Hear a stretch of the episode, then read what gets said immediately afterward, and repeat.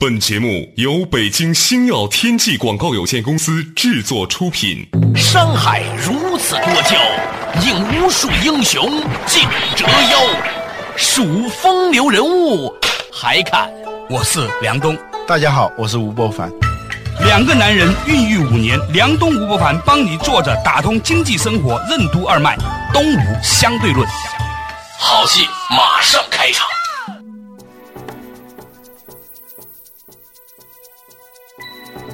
坐着打通经济生活任督二脉，大家好，欢迎收听东吴相对论，我是梁东，对面的依然是二十一世纪商业评论主编吴伯凡。伯凡你好，较早之前呢，我们提到了一个话题啊，就是用若干个关键词来解构。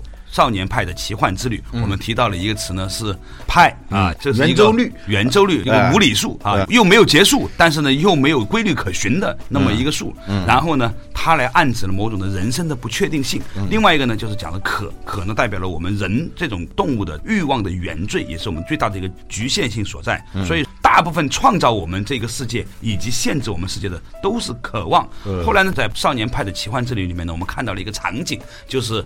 作为主人公的派，年少的派和对面的这只老虎之间，他们要博弈啊。本是同根生，都叫可。对，而且不可能谁把谁消灭。一旦你把对方消灭，你也就把自己给消灭了。对，所以我们继续用若干个关键词来解构这一部电影。对，当终于有一次这个老虎掉到水里头了，往那个船上爬的时候，少年派他拿着一把斧子，那个时候他是有机会把他给砍死的。对。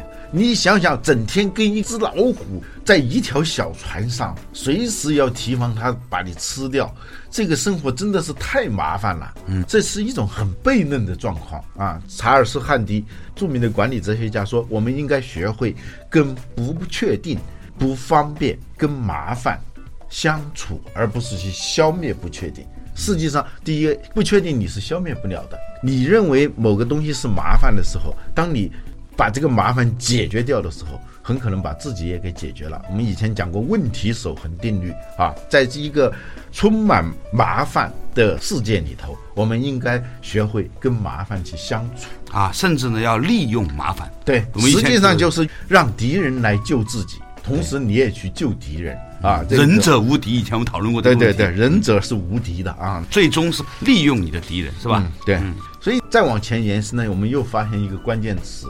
这个关键词在电影里头并没有，但是我们可以概括出一个词，叫方舟。嗯，诺亚方舟。哎，我先问你，这部电影里头有几艘船呢？两艘吧。嗯，一艘大的，一艘小的嘛？实际上你要算的话，不止两艘了。那个福岛，对，其实也是一艘船。对，呃，我们曾经在军事上说，日本是美国在东亚的不成的航空母舰，那是岛啊，嗯，只要是岛的，它跟船是一样的，汪洋中的一条船嘛，啊，只不过是那个船很大嘛。当它在这个漂流过程当中，有一天一下子飘到了这个福岛上。啊，这航空母舰嘛，一个巨型的土航母啊，在这个上头有无数的那叫什么灵猴啊啊，很奇怪的那种动物啊啊，漫山遍野无比丰饶的那些动物在那里头，随便吃，随便吃。你看那个老虎吃那些灵猴的时候，旁边的那个灵猴一点反应都没有啊，知道不会吃到自己的，因为太多了，没有危险。水也是随便喝，那是一个伊甸园呐。如果要这样说的话，它就是。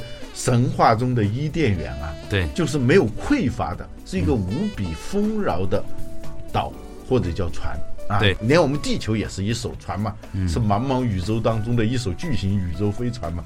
所以这里头啊，起码有这三条船。要说呢，还有一条船，一条小的，就是派在救生艇之外，他自己拿浮筒搭了一个小东西，因为他为了避免这个老虎吃他，他躲到那个上面去了。对。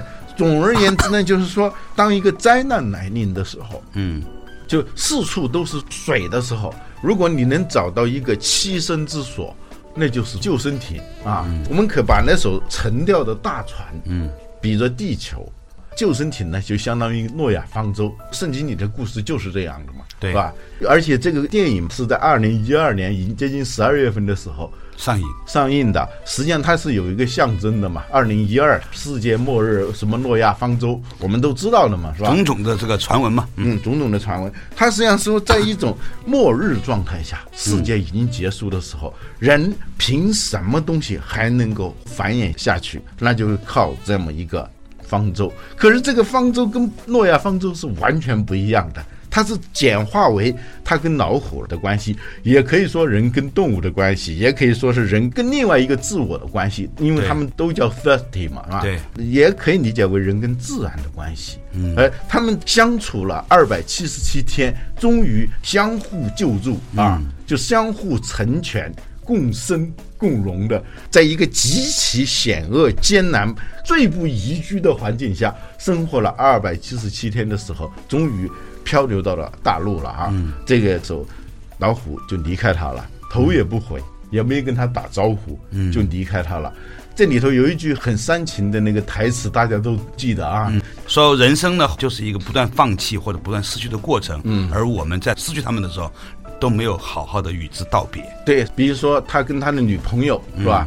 那个神秘的女子会跳舞的，通过跳舞能跟神性感通的这个女子，他的女朋友道别。好好的一个动物园，多么美好的一个动物园，哦，没有了啊，被迫让这些动物。漂洋过海去卖到加拿大去啊！不断的在船上又失去了他的爸爸，失去了他妈妈，哥他的哥哥啊啊，就不停的失去，包括他在那个救生艇上，在那个自己又坐的那个不能叫船的小船上头写日记，他把它看成是他的整个生命的轨迹，跟他生命视为统一的这个航海日子，最后那个大鲨鱼一来，一下子那也不存在了，就是痕迹都没了，就像很多人吭哧吭哧写了几万条微博，突然有一天告诉你说微博关了，我我估计很多人会疯掉的。对对现在很多人写微博都不是给别人看的了，他纯粹是想说有一个日记本，反正也没什么人看，自己记下来是吧？对对对，所以不断的在失去，就是你发现我们容易把人生的旅程理解为不断得到的过程。今天我得到什么，明天我得到什么，实际上有一部香港电影叫《岁月神偷》嘛。对岁月是神偷，为什么是神偷？他偷走你的东西，你还看不到，一件件的东西都被他偷走。就像通货膨胀一样。对 对，这个这个少年派的那还不叫神偷了，嗯，神偷是巧取，对这个是豪夺，对不停的把他的所有的他的女朋友、他的家人、他所有的一切全部都拿走了。嗯，在这样一个世界里头，你又被迫跟一个时时刻刻要把你吃掉的这么一个猛兽相处啊。这个佛教里头讲苦，说与亲者离。与仇者和，这是苦吗？嗯，一方面是与亲者离了，嗯，同时你还被迫跟一个仇者和，天天跟他 相依为命。对对对，这我想起以前我们在做太美的时候讲到旅行哈，说人生最大的悲剧就是你终于去到了一个你最想去的地方，但是和一个你最讨厌的人在一起，哇，这太可怕了。嗯，对。所以我说啊，这个救生艇，我们可以把它理解成方舟，也可以理解成为一个哲学实验室。有意思，你说到方舟的时候呢，我想到很多，包括讲方舟什么的。我们今天在讲这个方舟这个事情啊。好，稍事休息，马上继续回来。坐着打通经济生活任督二脉，东吴相对论。为什么说电影《少年派的奇幻漂流》中，在海上漂流了二百七十七天的救生艇是一个哲学实验室？什么是问题守恒定律？我们为什么应该学会和不确定、不方便相处？失去敌人为什么往往会导致自身的毁灭？一个想创业的人为什么应该把失败困苦当常态，而不应该寄望于坐上一艘貌似安逸、暗藏杀机的大船？欢迎收听《动物相对论》，本期话题《Life of Pi》之下棋。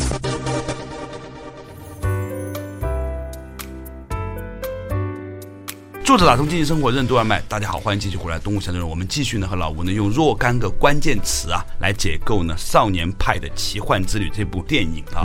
刚才提到了有一个关键词就是方舟啊。老吴认为呢这个方舟呢其实是一个比喻，它是一个哲学实验室啊。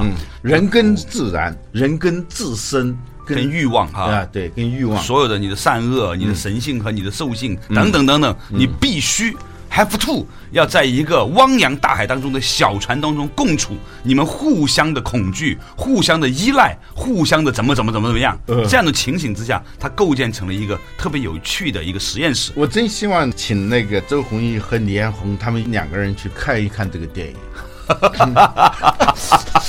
或者把周鸿祎、李彦宏、马云、马化腾全请了一起去看看这个电影，让他们明白。哎呀，将来也是一笑泯恩仇。嗯你看到老的时候，大家都住在同一个养老院里面的时候，谁跟谁呀？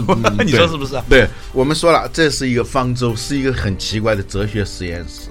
还有，我们说过一句话，说我们许愿的时候一定要谨慎啊，当心它实现。对，哦，当你在那么一个狭窄的救生艇上，天天老虎虎视眈眈的看着你，你不捕鱼给它吃，它就来吃你。这样一个环境里头，你最容易产生的一个愿望就是如何找到一艘更大的。船，一艘食物非常的多，水非常的充足，资源毫不稀缺的情况下，不用这样相濡以沫，而是相望于一个巨型的船上啊好，果然有一天真的实现了啊！他们就飘到了一艘船上，就是那个食人岛。这个食人岛实际上最后他离开的时候，那个全景就出来了吧？就是一个卧佛嘛，啊，对，你要这么说，真是个卧佛。当然，他是印度教里那个神嘛，叫斯比奴嘛，他是世界的，也可以叫创造者吧，因为整个世界是从他的梦幻里头延伸出来的嘛，在印度教里头，是吧？他其实整个世界就是个梦，有点像《红楼梦》一样。你五彩斑斓的世界，有血雨腥风啊，那个什么沧海桑田，弄了东吴相对呀，怎么的？弄了全是假的，弄了半天，其实不过是别人的一个梦一个梦而已。其实它本质上是一个空的是故诸法空相啊，啊！对对。所以那个电影很刻意的最后展现那个前景，那就是斯比诺啊，他躺在那儿。那个上头呢，一方面我们可以把它理解成伊甸园，就是亚当夏娃最早生活的那个地方，他们是不用干活的，天堂，天天度假啊，天天在三亚在亚龙湾的那种感觉哈、还不用花钱，饿了就有果子是吧？说了有一种果子你不能吃完都可以，就是那是个天堂，随手就是渴了就有水。饿了，随手随便抓一只动物就可以吃，啊，老虎再也不是老虎了，因为它有东西吃了，它也不会威胁你了，多好啊！那就叫天堂。但是他就告诉你，天堂其实就是地狱，白天是天堂，到晚上它其实是地狱嘛，对什么东西都活不下来。这些灵猴之所以能够活得下来，是因为他们晚上爬到树上了，因为晚上下面的那个水是强酸性的，对把所有的东西都给腐蚀掉。啊，当少年派上了这个岛的时候，他认为他已经得道升天嘛，对到了天堂的那种感觉。对呀他认为是他的女朋友对他的祝福起作用了。对所以他把他的那个手环解下来，系在那个树上。对，一方面是对他的女朋友的感谢，另一方面就是一种告别嘛。其实那就不用了，我现在终于得救了。嗯，但恰恰在这个时候，他看见了一朵像莲花的东西嘛。嗯，打开以后发现里头有一颗牙齿，就是曾经有人飘到这个岛上以后，都被腐蚀掉了。碰巧这个牙齿可能是掉在这个莲花里头了啊，所以它就没有被腐蚀掉。这个时候，最早的那个细节才浮现出来，因为他最早问他的女朋友为什么莲花会长在树林里头，嗯他女朋友笑而不语嘛。嗯，终于这个时候他才明白了，这个莲花里头包含着一个重大的秘密，或者是一个警告，必须马上离开这个地方。这里不是天堂，你要待下去的话，最后真的是消失于无形。所以他重新带着老虎又回到这个救生艇上，嗯就是重新回到一个看似苦不堪言，但是还有生存机会的一个小空间里头，而不是留在一个看似有无限机会，实际上能够把你悄悄吞噬的这么一个所谓的天堂里头。嗯，这是一个很关键的地方，向我们展示了另外一种船。嗯，我觉得啊很多要创业的人啊，应该看看这个电影。对比如创业的时候，总是希望坐上一艘非常安全的大船。对，你的战略哟，你的商业模式，你的投资方不是 IDG 就是高盛啊。嗯，刚开始好多公司都是很气派的嘛，对。但突然有一天，你被迫就进入到一种非常困窘的状态，人在囧途啊。嗯，你幸运的话，你有一个救生艇；嗯，没有的话，你可能葬身大海了。啊，有时候呢啊，在那漂流漂流，嗯，也许是漂流到一个很美妙的地方，也许那就是个食人岛。这就像当年很多互联网公司刚刚开始创业的时候呢，吭哧吭哧，最后快活不下去了，突然碰到了中国移动推出的 SP 业务，嗯每个网站都可以借由呢跟中国移动拆账分点彩铃下载呀、这种对活得不错。嗯新浪、网易、腾讯、搜狐都干过这个事儿，是吧？他们呢都很依赖这个事情。后来呢，这个业务又不知道哪一天突然因为某种原因没了。所以最终能活下来的是及早的就离开的，就靠它啊做一些补给嘛。你看少年派离开的时候也摘了好多果子嘛，对，带足了各种各样的食物、水，然后就离开了嘛。此地不可久留。有时候你看似非常美妙的地方，让你消失于无形。嗯，你必须要重新回到那样一种看似很险恶的状态当中，但那还有机会，啊还有机会。对，这个片子经过老吴这么一慢慢解读之后呢，的确，我认为啊，创业和打工最大的区别就是，你再也没有方向了，没有人告诉你应该怎么走了。我们以前在单位里面的时候，总有一个老板告诉你要创业是做什么，漂流，对很多战略啊什么，那都是后来总结的后来总结的。其实好多时候创业就是一个奇幻之旅，对，它是没有航标的。嗯，当然你也不能够随波逐流，对嗯你要继续找方向、找机会，而且最重要的，在这个漂流的过程当中，你要学会第一，把失败当成是常态，我们以前说的。嗯。第二个，不要抱怨。嗯，就每一个险恶的环境里头，你都搞不清楚是否别有深意。啊！当他开始骂那个老天的时候，嗯，你们还要怎么样？我什么都失去了的时候，他开始要骂这个上帝的时候，对，突然大海好像发怒了，鱼一下子冲出来了，对那个飞鱼群像要毁灭它似的，像子弹一样的向它射过来，不停的让它浑身都是伤。这个时候，装满了整船船的鱼，整船的鱼最后发现啊，这个过程就是很奇妙的，好像是在毁灭你的。但如果那天那个飞鱼要是不过来的话，可能那个老虎就把它给吃掉了。对嗯包括那个老鼠，啊，没有那么讨厌的老鼠出来，那个老虎可能就来吃它了。所以要学会，就是洛克菲勒啊，还是谁说的，就是在企业经营的过程当中，最好的机会往往都化妆成那种厄运来到的。关键是你有没有洞察力，发现它是一个好机会。其实更重要的本质就是，怎么样把一切甭管它是机会不是机会的，都转化为机会。嗯，这是一种真正的态度和能力啊！稍事休息，马上继续回来。坐着打通经济生活，任督二脉，东吴相对论。为什么说创业就是一个没有航标的奇幻漂流之旅？在经营企业的过程中，最好的机会为什么总会化妆成厄运来临？为什么以自己的价值观衡量环境和他人，会很容易陷入抱怨的状态？抱怨的心态和敬畏的心态为什么是正好相反的？为什么说很多事情都需要延迟判断？欢迎继续收听《动物相对论》，本期话题《Life of Pi》之下棋。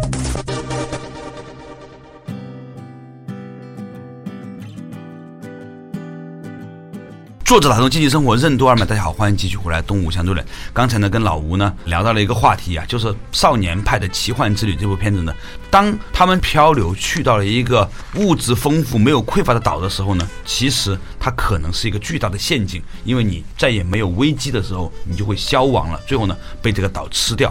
那如果我们把创业比作为一次漂流之旅的话呢，你会发现说，令你坚持在海上的，往往是你的敌人、你的威胁者、你的欲望、你的挣扎，包括厄运等等等等，它最终呢却令到你呢活了下来。所以这个故事，仁者见仁，智者见智。啊创业者在里面看到了创业的过程，对恋爱者在里面看到了恋爱的过程，是吧？修行者在里面看到了修行的过程，对从政者也看到了从政的过程。对，我们以前也讲到过关于海洋的问题啊，对老人与海是吧？观光客看到的三 S 阳光、沙滩、海岸啊，和渔夫们看到的海是完全不一样的。嗯，在那个上头，你就能够体会到什么叫完整的海。漂亮的时候，那美轮美奂，美得让你窒息啊。凶恶起来、残暴起来，那个大海那简直就是恶魔一般了。就你必须要明白，大海就是大海，大海不是为你准备的。嗯，你只能够跟大海来相处。对，如果以你的价值标准来衡量你的环境、衡量他人，你一定会陷入到一种非常糟糕的状态，就是抱怨的状态，或者叫寻求公正的状态。对，多不公平啊！你想想，太倒霉了，这个小孩儿。全家移民加拿大的，他这个故事就是一个全家移民加拿大出了问题嘛。所以很多人说，本来想移民的，看完这个片子之后，打消了移民的念头嘛。对，尤其是不能去加拿大。哈好好的，我是招谁惹谁了哈？对呀关键是离开的时候没有道别嘛，是吧？就莫名其妙的爸爸妈妈、哥哥就消失了。这个所以在这个片子里面，好多次他就抱怨上天嘛。对啊，他就开始抱怨嘛，但是逐渐逐渐，他就由抱怨变成了一种接受，就像三点一四一五九二六无限延伸的这么一个荒诞的数字，你只能背下来，嗯，接受它，改变不了它。你改变不了它，而且你要保持一种什么样的心态？这种心态叫敬畏。嗯，抱怨的心态和敬畏的心态正好是相反的。就当一个场景出来的时候，你真的不知道它到底是什么意思。抱怨只是以自己的标准来衡量，不符合自己的我们就去咒骂他。但是敬畏是不一样的，就我不太懂你是什么意思，我相信别有意味，我现在不懂，也许将来会懂的。嗯，这样一种积极的沉默，嗯，这是一种敬畏的状态。对，表面上是好的，也许暗藏杀机；表面上是杀气腾腾的，可能里头是别开生面的。对，所以在这种情况下，我们需要的是延迟判断，这就是一种敬畏的心态嘛。对，尤其是与人相处、经营一个企业、管理一个国家，我们都应该抱着这样一个心态，不要以你的标准，以一种线性因果的思维方式去规范一个神秘的生命之网。对，让我想起了王凤仪先生很多年之前，他曾经说过一个故事。他是一个很孝顺的人，很勤勤恳恳的工作，但是还是得了满身的病。有一天，他就抱怨上苍说：“老天呀，你为什么这样？我都已经做成这么好了，你还是让我浑身都病了。”啪一下，他就更严重的晕倒在地。嗯，这个很像那个约伯记里头的那个故事啊是吗？啊，这不是在讲宗教，我们是讲宗教知识啊。嗯，圣经叫什么？旧约和新约，对就是人跟神之间的一个约定，对一个盟约。嗯，就人怎么样，神怎么样，互相要履行一个契约。对，在旧约的约伯记里头讲的就是这样一个故事，就是约伯本身是一个很富有的人，过得非常好，他就很崇拜上帝啊，感谢上帝让我多子多福，让我 so happy 啊呃，so happy 啊，对对。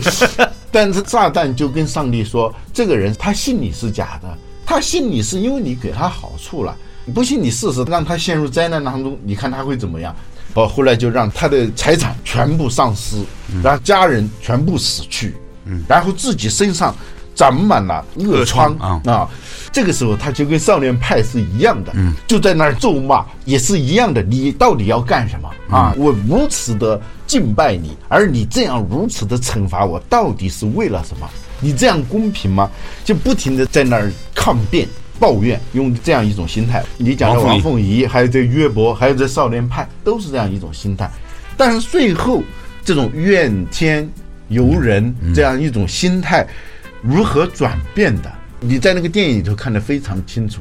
他最后逐渐的意识到，原来他之所以抱怨，是因为他的见识太短浅了，嗯，他的判断太匆忙了，嗯就是说，第一，这个世界是一个动物园的话，园长是谁啊？嗯，是老天爷哈。对老天爷要干什么？每个动物你是不太清楚的。对但你动物呢，常常以你的价值标准来衡量那个园长的行为。对其实你想想，你跟其他动物看这个事儿也不一样。你掉到海里头了，你觉得不公平，那鱼觉得挺公平啊。对 昆德拉有一句话说，如果牛啊能够编词典的话，牛的词典上“人”这个词条是怎么写的呢？人是牛的一种寄生物。啊，在以吃牛为主嘛，就跟我们身上的蛔虫吃我们为主是一样的。所以这里头涉及到一个很重要的一个概念啊，神学上叫神正论。简单的说，就是当世界上出现了那么多的灾难和丑恶的时候，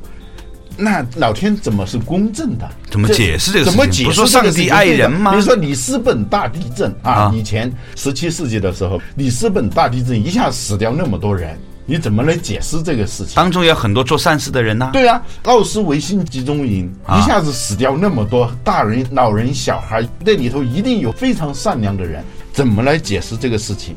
这是一门所谓的理论啊，叫神证论。这个电影里头充满着这种问题的讨论。的这种讨论，最后他发现就是保持沉默，这个沉默是一种积极的沉默，是一种风物长宜放眼量，是吧？对，你发现你自己以为的那个好、那个公正、那个善。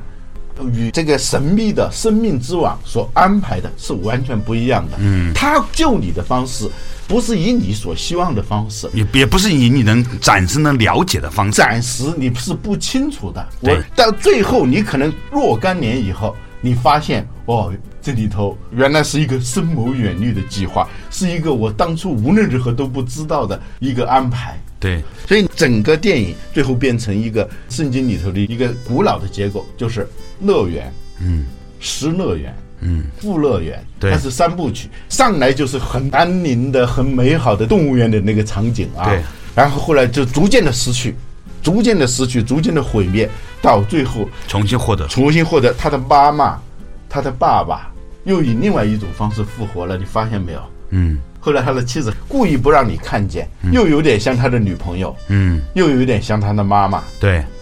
他的儿子取名就叫 Navy 是吧？他哥哥就叫 Navy，Navy 就是以另外一种你意想不到的方式又还给你了，就是这种生意。对李宗仁说：“我们如果不是从一岁活到八十岁，而是从八十岁活到一岁，三分之二的人都可以成为伟人。原因是我们知道最后的那个结果以后，前面的事情就好办了。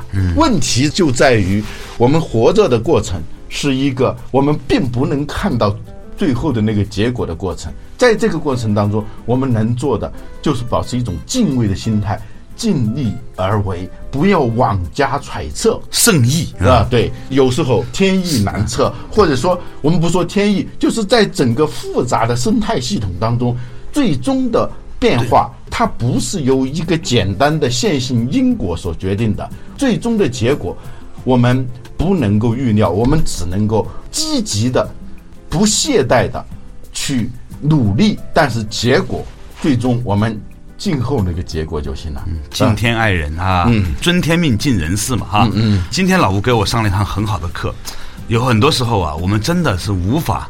去揣测了解一件事情，它到底与我们意味着什么？三年之内看是好事儿，五年之后可能是个坏事儿，啊，所以呢，我觉得这是一部值得看很多遍的电影，是一点不夸张的。好了，感谢大家收听今天的《动物相对论》，我们下一期同一时间再见。